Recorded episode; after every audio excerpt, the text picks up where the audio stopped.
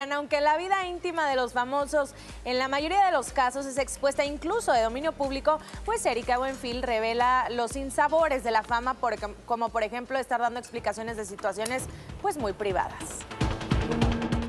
Aunque recientemente ha negado el supuesto romance con Emanuel Palomares, algunos de los amores de Erika Buenfil han sido públicos. Sin embargo, ninguno de ellos tan duradero como, por ejemplo, el matrimonio de Andrea Legarreta y Eric Rubín, que después de casi 23 años llegó a su fin. La relación de pareja sigue siendo un misterio para todos. Este, por más bien que estés, de repente puede pasar algo y, y termina o no. No lo sé pero este, felicidades a los que duran y un abrazo a los que no, pero yo creo que es mejor estar en paz si no estás ya a gusto. Ir en contra de las especulaciones, chismes y rumores para las figuras públicas resulta ser una lucha constante, por lo que muchos de ellos han optado por el envío de comunicados a través de redes sociales para informar sobre ciertas situaciones de índole personal, lo que en algunos casos resulta ser como limón en la herida es dificilísimo. Y son momentos bien difíciles porque finalmente nosotros como personas, ¿verdad? Y como también tenemos nuestros conflictos y a veces no los quieres compartir y de repente hay alguien que se entera y lo cuenta como de manera muy sencilla y fácil y rápida y como si fue, pero duele, espantoso. Es terrible, es difícil. A veces nuestro compromiso es, dar la explicación hasta donde nosotros queramos, pero no andar en eso una y otra vez, porque cada vez que uno lo habla, lastima. Yo lo he vivido en situaciones personales que se trataba cuando yo era mamá y de quién, y era horrible, pero pues ya nos acostumbramos, aunque no es fácil, pero nos vamos a acostumbrar. De hecho, sí, Erika Bonfield fue una de las que más eh, sufrió esa parte, pues porque ella tenía la intimidad quién era el padre de, su hijo y finalmente que se revelara públicamente, pues le mueve la vida. Pues si no me equivoco fue en Ventanean, en una entrevista y ahí fue que pues ya se supo, entonces sí le cambió para ella la Creo que Inés Gómez Mon lo dijo, ¿no? Sí.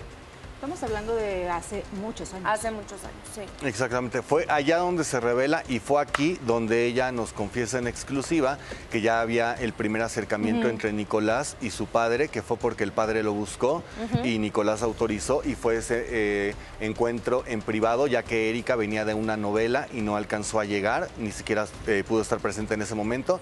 Pero bueno, ella ha abierto esa parte de, de su intimidad. En el caso de Andrea Legarreta y Eric, pues siempre eran muy privados en cuanto a lo que significaba emociones sentimentales, no así la imagen de, la familia como los conocemos. Y creo que ahora se entiende la parte de, Erika de, sí, es que no le sigan preguntando porque es molesto y es doloroso, pero también como medios de comunicación pues queremos indagar cada vez más y se entiende, es parte de nuestro, de nuestro trabajo, siempre haciéndolo desde el respeto y la gente desde... O sea, pero ¿quién dice que no preguntemos? Erika lo dijo ah, bueno, Erika puede decir lo que ella quiera. Ahora, eh, bueno, pero se solidariza, ¿no? Desde cierto punto diciendo como a mí me ha pasado, lo entiendo, también soy figura pública, entonces... No, yo, también puedo decir muchas ellos cosas. van a pedir eso. Puedo, decir, pues aprende a actuar o cano, no sé, de cualquier cosa, ¿no? Ahora, eh, lo que la familia Andrea y, Eric eh, pidieron a través de este comunicado y también en medios es respeto. Nunca dijo no pregunten y de hecho ha seguido respondiendo a muchos cuestionamientos. Sí, pero también creo que llega un punto donde ya no va a haber más respuesta, pues porque ¿qué más? O el tiempo responderá. O el tiempo ya responderá, exactamente, ya veremos qué pasa. Ahora, yo creo que también la gente no se quedó conforme con la explicación que dieron ni Eric ni Andrea. Entonces, y todo mundo, a mí me preguntan, ¿por qué tronaron? O yo le pregunté ¿por qué tronaron ahorita? No sabemos. Ah, claro. Pues que, debe de haber algún motivo. O sea, nada de se transformó el amor. Porque yo sí creo que puede pasar algo así. O sea, que realmente puede terminar también el amor en una pareja. Es que hay Y a veces queremos como un factor o un hecho concreto para entender eh, la situación, pero no precisamente mi punto de vista. claro, Ah, es que justamente, tú eres muy justamente hay muchas, muchas especulaciones alrededor de esto y una de ellas también es que está, la gente está muy insistente en redes sociales que hay una tercera persona en discordia y evidentemente pues no nos podemos quedar callados y fuimos con Andrea a preguntarle, pero eso más adelante van a conocer su respuesta. Lo que yo creo respecto a esto, Gus, mi punto de vista también es que si durante cinco meses guardaron esto de manera tan sigilosa, tan hermética, digo, en cinco meses pudieron pasar muchas cosas y lograron mantener tanto el silencio como el control de algo que están anunciando. Entonces yo sí creo que pues no hay una cosa no pensada o que irrumpa en el plan de separación. Pues sí. Muy bonito.